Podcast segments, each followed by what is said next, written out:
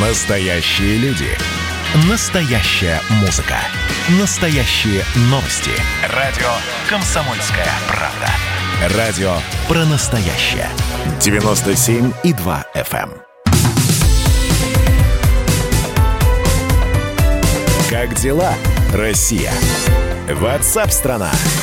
Здравствуйте! Прямой эфир радио «Комсомольская правда». Меня зовут Михаил Антонов. Начало новой сокращенной рабочей недели. Напоминаю, что на этой неделе она четырехдневная, не пятидневная. Работаем на один день меньше, потому что в середине недели праздник. Ну и такая хроника по коронавирусу, по COVID-19. Великобритания стала девятой страной в мире, где число зараженных превысило 1 миллион человек. В стране вводят новый карантин. С 5 ноября, то есть в конце недели, на месяц закроются пабы, рестораны, непродовольственные магазины. Э, в Австрии карантин с 3 по 30 ноября будет действовать комендантский час в вечерние часы с 8 вечера до 6 утра. Запрещаются массовые мероприятия старшеклассники и студенты переходят на дистанционное обучение. В Германии локдаун с сегодняшнего дня. Прекращают работу театры, фитнес-клубы, рестораны, кафе. Кафе работают, но только на вынос. Школы, детские сады, магазины продолжают работать, но при этом соблюдают э, антикоронавирусные э, все мероприятия, начиная от дезинфекции, заканчивая перчаточно-масочный режим. В Италии, которая наиболее сильно пострадала в прошлый период пандемии, уже э, снова растет число зараженных более там 31 тысячи человек, количество приближается к 32 тысячам человек. В России же пока не видят необходимости вводить более жесткие меры. Сергей Собянин надеется, что ситуация с ковид не будет ухудшаться. Руководитель группы по моделированию э, ситуации с COVID-19 Алексей Бравков заявил, что пик пандемии коронавируса в Москве придется на 14 декабря. В общем, сейчас об этом поговорим с доктором медицинских наук, врачом-терапевтом-иммунологом Владиславом Жемчуговым. Он с нами на прямой связи. Владислав Евгеньевич, добрый день. Добрый день. А, про то самое плато, про которое говорят, э, аж теперь на полтора месяца оно переносится ближе к середине декабря. Вы согласны с этим или может э, раньше начать э, выравниваться цифра зараженных? Вы знаете, комп- компьютерщикам в данном случае виднее, они видят цифры и может большой компьютер с высокой скоростью прогнозировать. Такие программы давно готовы. Еще когда я был в глубокой молодости, были уже такие программы, рассчитывали вероятность распространения любой инфекции по тоннелям там, метро, по воздуху, ну, в случае биотерроризма, да, например. Поэтому это все есть. И, ну, слава богу, что это работает. А сейчас еще эти лучше, потому что ну, великие компьютеры появились, которые позволяют лучше все это делать.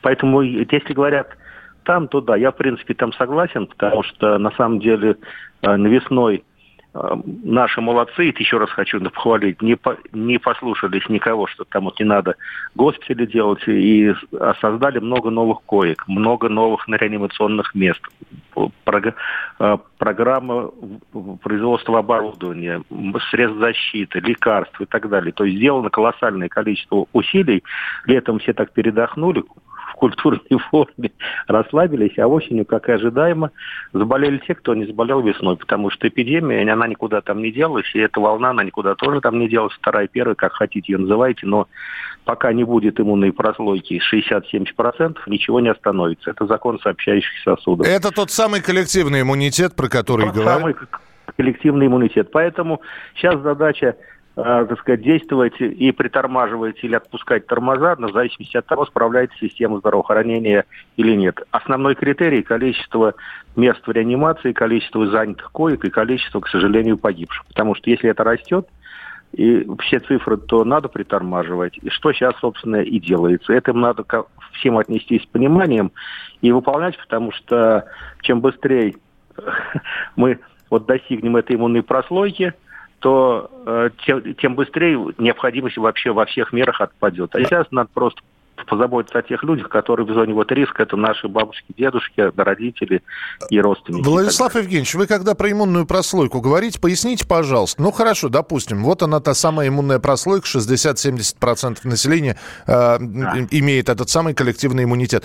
А что происходит с коронавирусом? Он превращается, он, он, он действует теперь как ОРВИ, он не поражает легкие, то есть... Нет, нет, нет, нет, смотрите, значит, любое живое существо, оно, стремится занять новую территорию от человека до вируса и размножиться как можно больше в данной популяции. И если мы посмотрим вокруг, мы это увидим подтверждение ну, каждый день и каждую там минуту, да, э, этому механизму. Поэтому вирусу тоже. Вот он размножается сейчас пока безудержно. И как только иммунная прослойка начинает его сдерживать, что он бьется, а не может заразить. Ну, да? Будем на это надеяться, что повторного заражения не будет. И тогда что, что ему остается? Значит, так, на, так направлена эта эволюция, что он начинает искать убежище в природе. Еще в феврале, это там сказали, в июне подтвердили, что он превратится, найдя себе хозяина, которого он не будет убивать, а хозяйский этот иммунитет не будет э, губить на вирус окончательно. И, и переждет там, пока иммунная прослойка закончится, вырастут новые поколения землян, которые будут чувствительны к вирусу. Где это? В природе, на животных. Кошки, кошачьи, тигры, львы, мыши, крысы, кто угодно, да, панголины там. И это вот э, такой закономерный механизм в природе. Чума так живет, так живет холера, так живет э, бешенство, ну и многие другие инфекции тяжелые, которые, ну, они называются природно-очаговые, то есть сохраняется очаг в природе, но, к сожалению, это навсегда. А ликвидировать этот очаг невозможно, поэтому все усилия по конструированию вакцин, созданию там лекарств, они не бесполезны, а очень даже нужны. Спасибо большое. Владислав Жемчугов, доктор медицинских наук, врач-терапевт-иммунолог, был с нами на прямой связи. Между тем, в России друзья предложили возмещать расходы на тесты на COVID-19 в частных клиниках. А мы знаем, в том числе и наши журналисты, когда э, началось вот это вот тестирование, это было уже в начале лета, можно было пойти, заплатить деньги и проверить, в общем-то, есть у тебя COVID-19, нет у тебя этого коронавируса, есть ли антитела. Так вот, предложили возмещать расходы. Мне интересно, сейчас сделаем небольшую музыкальную паузу. Вы пока будете слушать группу «Мумий тролль». Вы напишите, если вы сдавали тест на коронавирус за собственные деньги, сколько это стоило – один раз вы это делали или несколько раз? Э, может, вам возмещали эту сумму на работе?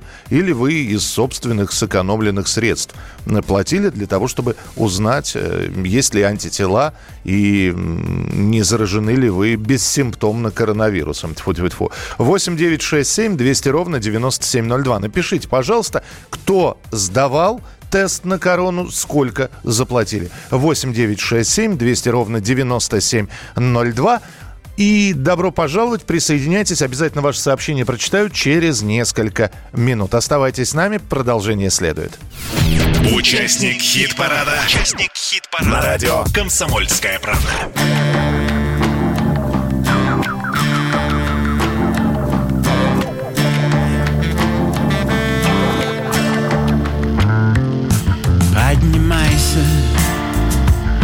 Целуясь. Я не верю в эти честные глаза.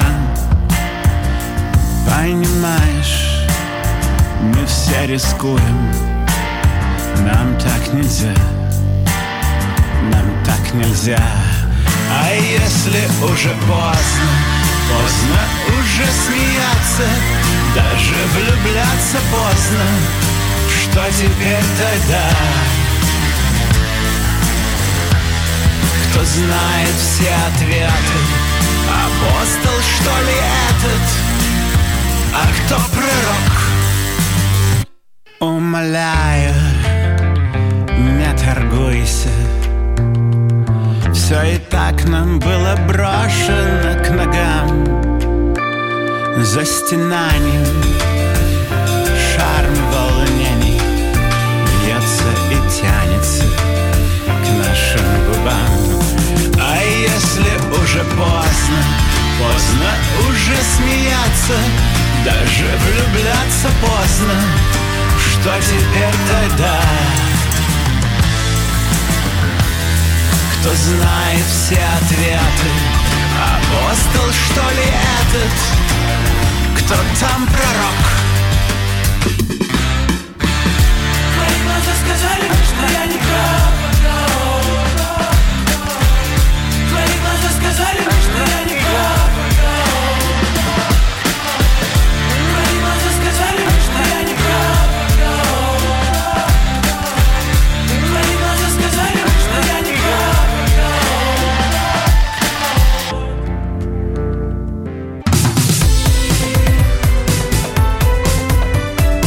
Как дела, Россия?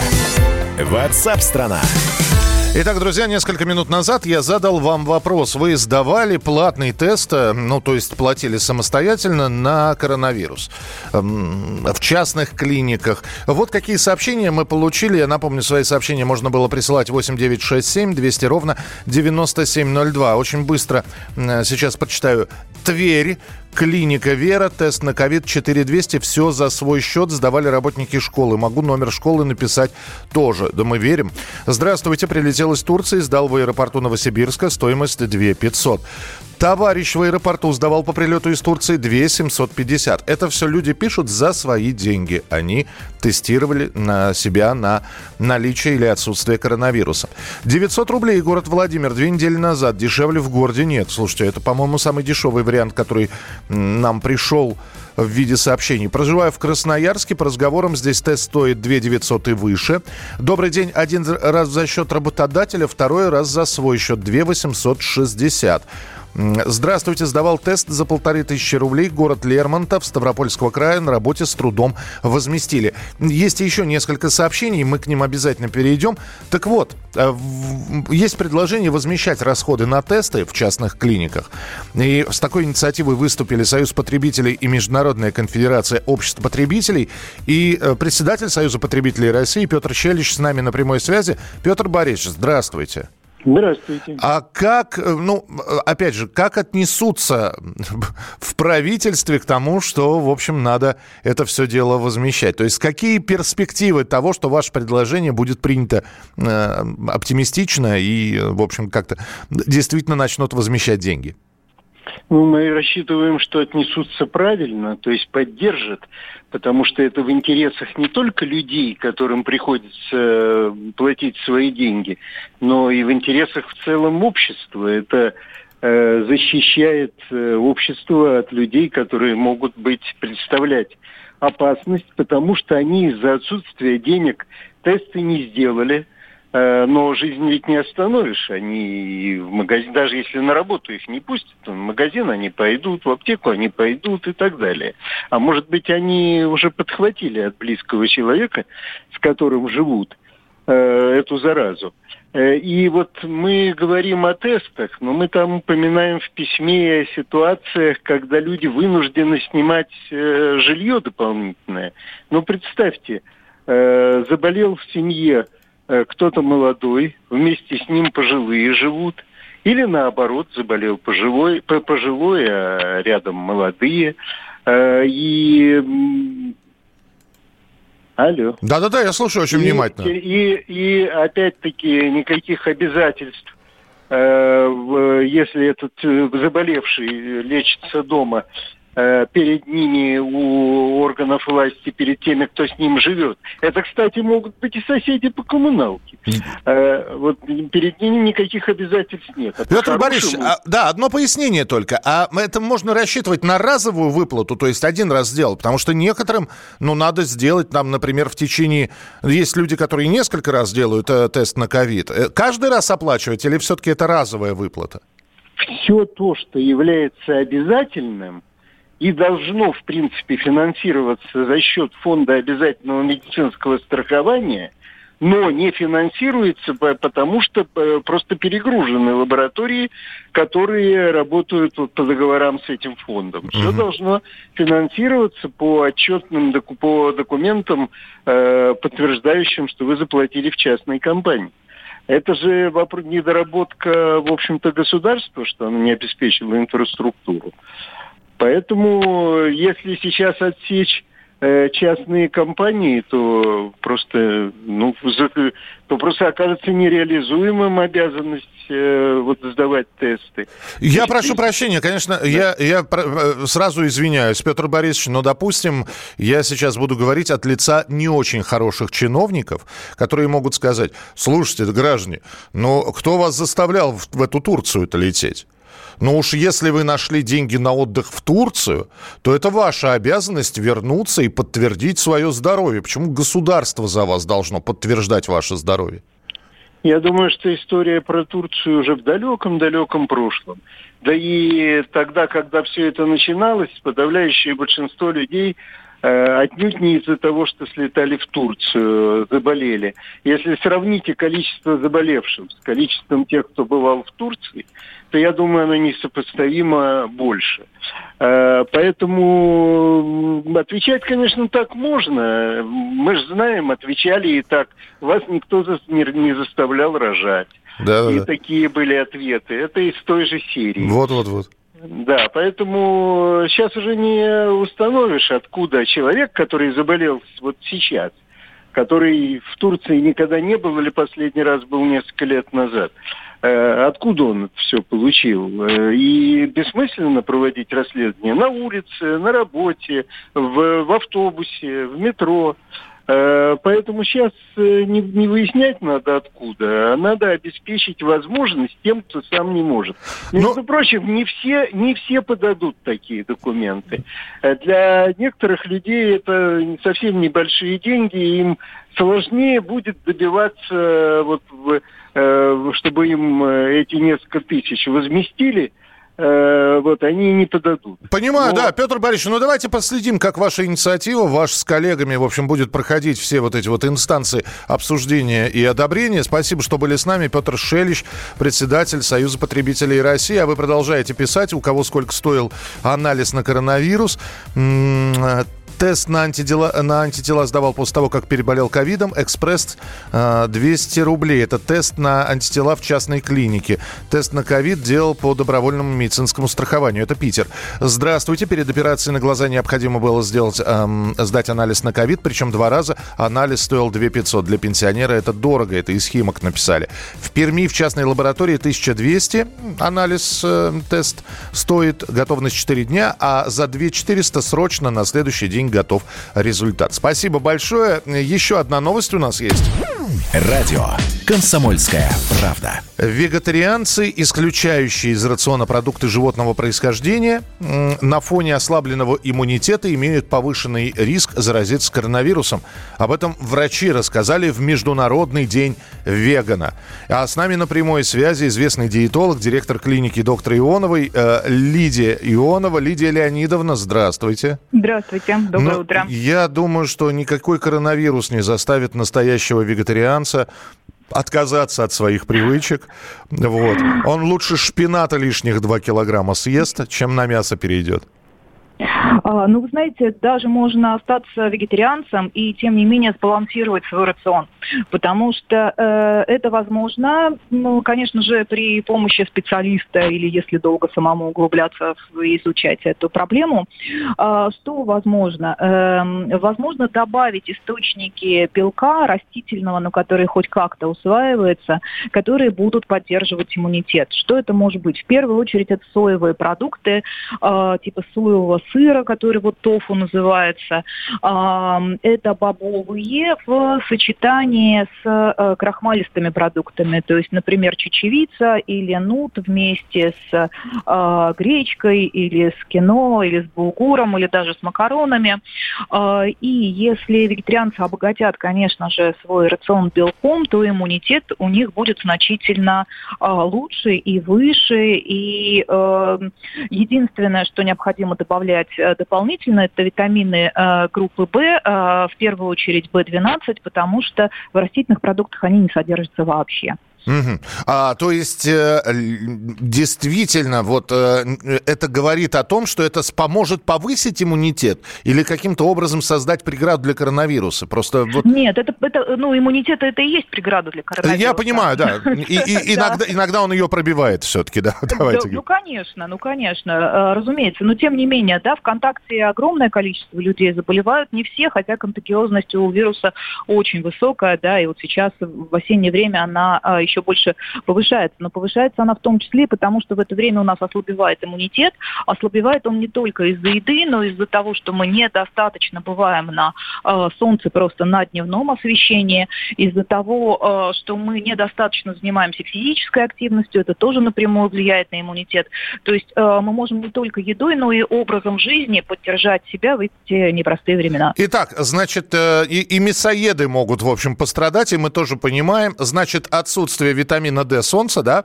Э, со- А, ну, отсутствие витамина D солнцем мы в наших широтах никак не восполним, поэтому в ноябре по назначению точно, да. врача, по назначению врача обязательно его нужно принимать, да, сдав предварительный анализ э, и, и понимая, сколько нужно для того, чтобы восполнить э, его потерю. А э, пребывание на солнце э, не только витамин D, э, соответственно, но и Ой, Лидия Леонидовна, мы, мы теряем, связь сейчас с вами. Алло, алло, алло. Вот, вот сейчас Да, хорошо, у нас? Ага. минутка, да. Ага. Ага, э, Да, э, важно же нам и э, остальные нейромедиаторы, и гормоны, которые влияют комплексно на все тело. Серотонин, например, гормон хорошего настроения. Мелатонин, который отвечает и за циркадные ритмы, и за иммунитет. И они все вырабатываются при наличии дневного света. Вот даже если тучки и, и не видно солнышко, но все равно хотя бы минимум час нам очень важно проводить на дневном освещении. У нас 20 секунд. Какой обязательно продукт должен быть в рационе сейчас у каждого? Что поможет вот как, какую-то защиту? Овощи в первую очередь должны быть. э, И из фруктов э, ягоды, хорошие, без э, пестицидов. И белок, но в умеренном количестве. Спасибо большое, Лидия Ионова, известный диетолог, директор клиники доктора Ионовой. Ну вот советы от Лидии Леонидовны получили. Надо посмотреть, что в холодильнике есть. Мы продолжим через несколько минут. Оставайтесь с нами. Это программа WhatsApp страна. Как дела, Россия? Ватсап-страна! Когда армия. Состояние души. Военное ревю. На радио «Комсомольская правда». По вторникам и четвергам полковник Виктор Баранец метко стреляет словом. Ну а теперь, если Эрдоган только заикнется, мы ему приставим большую розовую дулю к носу. Ну правильно же. А полковник Михаил Тимошенко подает снаряды. Вся правда о настоящем и будущем наших вооруженных сил. Ну и немного армейских байк. Медведя можно научить стрелять из автомата. В прямом эфире. Слушайте и звоните. Военное ревю. По вторникам и четвергам в 16.00. По московскому времени. Никто не уйдет без ответа.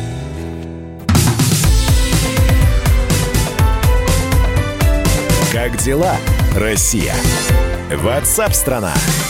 Итак, друзья, мы продолжаем прямой эфир. Программа WhatsApp страна. Чем живет Россия, о чем говорит страна. И мы продолжаем обсуждать хорошую, на первый взгляд, инициативу о том, что э, в России предложили возмещать расходы на тесты на коронавирус в частных клиниках. А я спросил, кто успел уже сделать, сколько это стоило, где это происходило. Э, продолжаю читать ваши сообщения. Санкт-Петербург переболела дома без анализа, сдала платно высокий уровень антител 900 рублей. В Тюмени тесты от 1700 до 2500, экспресс дороже. Летом были и по полторы тысячи, но с началом второй вол- волны цены поднялись как и на маски. В Перми в частной лаборатории 1200, а это я уже прочитал, 1000 1200 готовность за 4 дня и 2400 на следующий день. Мои знакомые делали тест платно, цены от 2 до 2500 тысяч. Врача вызвать невозможно, да и лечиться дома можно, но кто-то должен прописать лечение. Ростов-на-Дону, Людмила. В Турции правила гигиены жестко отслеживают, в отличие от наших черноморских курортов.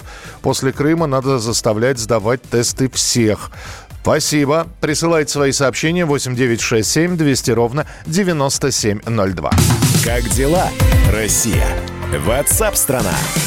А мы продолжаем прямой эфир. Российские врачи получат право отказывать пациентам в медицинской помощи. Госдума Российской Федерации приняла в первом чтении поправки в соответствующий законопроект. Мы сейчас попробуем разобраться, в каком случае врач может отказать в медицинской помощи. С нами на прямой связи член Общественного совета по защите прав пациентов при Росздравнадзоре, юрист Алексей Старченко. Алексей Анатольевич, добрый день, здравствуйте. Доброе утро, здравствуйте. А, как так можно быть? Ну, понятно, что если врач, врач не может сделать полостную операцию, если он не умеет, и он, наверное, от, от операции может отказаться, да, но тем не менее оказать медици, в медицинской помощи, что имеется в виду? В 326 законе федеральном была такая фраза, что медицинская организация не врач лично, который делает, умеет или не умеет что-либо делать, а медицинская организация как его работодатель, которая должна организовать медицинскую помощь. Если нет хирурга, значит, она должна его пригласить на работу, найти, э, взять и так далее. Или заключить договор с приходящим хирургом, чтобы выполнить полостную операцию. То есть медицинская организация должна нести ответственность за отказ в оказании медицинской помощи. И в этом законе была норма, которая запрещала медицинской организации отказывать в оказании медицинской помощи, ну, понятно, что профильному пациенту. Угу. Вот. И теперь этой нормы не будет. И, в принципе, все медицинские организации будут вправе отказывать в оказании медицинской помощи. Но это ведь э, отказать имеется в виду, так как закон называется об обязательном медицинском страховании, то есть отказать в рамках закона об ОМС, то есть бесплатной медицинской помощи. А за деньги, пожалуйста, как бы никто не будет отказывать. Я так вот думаю. в этом-то весь и ужас для многих сложившейся ситуации, что человек будет понимать э, отказ, то есть врач ему отказывает, а он смотрит на него, а врач а, очень долго отказывает, знаете, так, э, как, как бывает. Но можно этот вопрос решить? То есть за деньги ну, да, а, беспла- да, а бесплатно нет. Ну как так? Ну, э, вот на, по, по протяжении стольких лет реформ, как бы мы пришли к такому единственно возможному решению, это открыть кошелек нашего пациента-гражданина, налогоплательщика и избирателя. Хорошо, в первом месте отказали, во втором отказали, в третьем отказали. Человек в итоге плюет все и пишет заявление э, в суд о нарушении, причем в Конституционный суд, о нарушении его конституционных прав и права Нет, на бесплатную... Подождите, подождите. Да. гражданин не, может обратиться в Конституционный суд, не пройдя все судебные инстанции первого и второго уровня. Но ну, мы знаем, что иногда сразу к президенту но, обращаются. Но да. Хорошо, да. Это, это президент имеет право обратиться в Конституционный суд. И теперь по Конституции даже до принятия закона. Угу. Как, ну, как будет выносить Конституционный суд в таком решении, в таком случае решения, я не представляю технически. Но э, гражданин должен, имеет право обратиться в суд, но он должен обратиться в суд за нарушение с формулировкой, какой закон нарушен, да, при отказе мне в оказании медицинской помощи. А суд ему скажет, извините, а, никакой закон не нарушен. Идите мимо, идите в кассу. Подождите, а у нас разве нет конституционного закона о бесплатной медицинской помощи? Да, она как раз вот э, 41 статья Конституции говорит, что медицинская помощь в Российской Федерации оказывается гражданам бесплатно за счет средств, двоеточие, бюджета, страховых взносов, иных источников. Эту, эту строчку писали Ильф и Петров в свое время. Да, получается, что э, медицинская помощь оказывается гражданам бесплатно за счет средств граждан. Иные Спас... источники Спас... это и есть граждане. Поэтому Спасение утопающих, да. Да, спасибо. Да, поэтому все соответствует Конституции. Ясно. Ну, раз в первом чтении приняли, э, я все-таки спрашиваю, э, Алексей Анатольевич, вы считаете, что остальные два чтения чисто технические, закон будет принят? Я думаю, да, но, конечно, мы должны все-таки нашим радиослушателям сказать, что, конечно, если в помощь э, пациент нуждается в экстренной форме оказания медицинской помощи, то в соответствии с другим законом она должна быть оказана бесплатно и безотлагательно. Что такое экстренная форма оказания медицинской помощи? Это те заболевания, которые грозят, э, представляют собой угрозу жизни и здоровья. Э, расстройство сознания, расстройство дыхания, э, очень высокое артериальное давление, э, допустим, шок. Это все состояния, которые требуют оказания медицинской помощи в экстренной форме. И в 323-м другом законе указано, что экстренная форма оказания медицинской помощи оказывается гражданам бесплатно и безотлагательно. Ну, это как бы некоторая такая вот такое послабление, наверное. Да, да. да. Вот, та самая, та самая соло, соломка, которую опасно, стелят. Да Да, хочется предупредить радиослушателей и врачей. Почему? Потому что э, вот медицинская организация, как работодатель, отказывает пациенту в оказании медицинской помощи. Пациент выходит э, на, на, на ступеньки больницы и падает в обморок и умирает. Вот в данном случае тогда будет врач, который отказал в оказании медицинской помощи, несмотря на отказ разрешенной медицинской организации, врач, который лично отказал, он понесет уголовную ответственность угу. за причинение смерти по неосторожности, потому что он не распознал, допустим, инфаркт миокарда. Такие случаи у нас есть даже и в Москве были, когда пациента принимали, э, говорили, что вы здоровы, он выходил и падал э, прямо на, на приступках больницы, умирал от инфаркта э, миокарда. То есть вот в данном случае тогда должна быть уголовная ответственность против конкретного врача, который не принял этого пациента. И Поэтому я вот понял, эта да. норма, Мгм. вот эта норма, которая новая в законе, она как бы чревата и для пациента, и для конкретного врача. Это значит, что законодательство будет не сбалансировано по правам и законным интересам пациентов и врачей. Последим обязательно за принятием этого закона. Спасибо большое, Алексей Старченко, член общественного совета по защите прав пациентов при Росздравнадзоре. Радио «Комсомольская правда». И на 91-м году жизни скончался актер Шон Коннери. Вот э, эта информация, которая пришла в конце недели. И, конечно, человек прожил огромное количество э, и киноролей, и большую такую жизнь. А, и мы сегодня решили вспомнить, как Шон Коннери приезжал в Советский Союз сниматься в фильме «Красная палатка» у Михаила Колотозова. Никто не знал, что Шон Коннери – это исполнитель роли Джеймса Бонда. Про Джеймса Бонда знали, про Шона Коннери нет. И вот Владимир Семенович Высоцкий и про приезд Шона Коннери, и про Джеймса Бонда написал песню. Поэтому вот вспоминая сегодня сэра Шона Коннери, мы решили еще и вспомнить песню, которую Высоцкий о нем и об агенте 007 спел. Себя от надоевшей славы спрятал В одном из их Соединенных Штатов Глуши и в дебрях чуждых нам систем Жил-был известный больше, чем Иуда. Живое порождение Голливуда. Артист Джеймс Бонд, и шпион, агент 07 Был этот самый парень, звезда не дать не взять. Настолько популярен, что страшно рассказать. Да шуточное дело, почти что полубог. Известный всем Марчелло, в сравнении с ним щенок. Он на своей на загородней вилле Скрывался, чтоб его не подловили.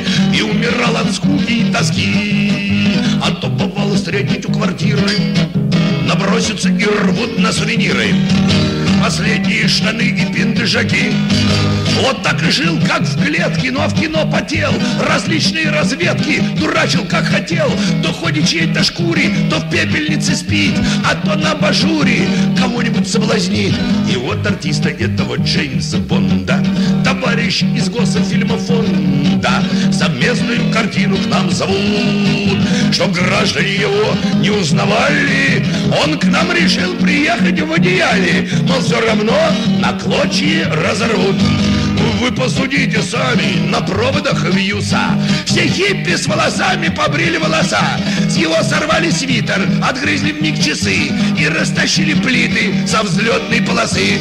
И вот в Москве не сходит он по трапу Дает доллар носильщику на лапу И прикрывает личность на ходу Вдруг кто-то шасть на газике к агенту И киноленту вместо документу Что, мол, свои, мол, хаву дуют Огромная колонна стоит сама в себе Но встречает чемпиона по стендовой стрельбе. Попал во все, что было Тот выстрелом с руки По нем ну все с ума сходило И даже мужики Довольны, что его не узнавали он одеяло снял в национале Но несмотря на личность и акцент Его там обозвали оборванцем Который притворялся иностранцем И заявлял, что, дескать, он агент. Швейцар его за ворот Тогда решил открыться Он говорит, 0,7 я Вам межгород так надо взять талон Во рту скопилась пена и горькая слюна И в позе супермена он уселся у окна.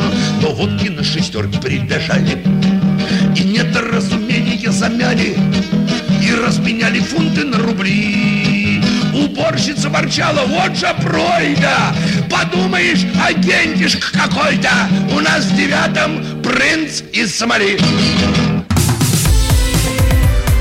Как дела, Россия? WhatsApp страна.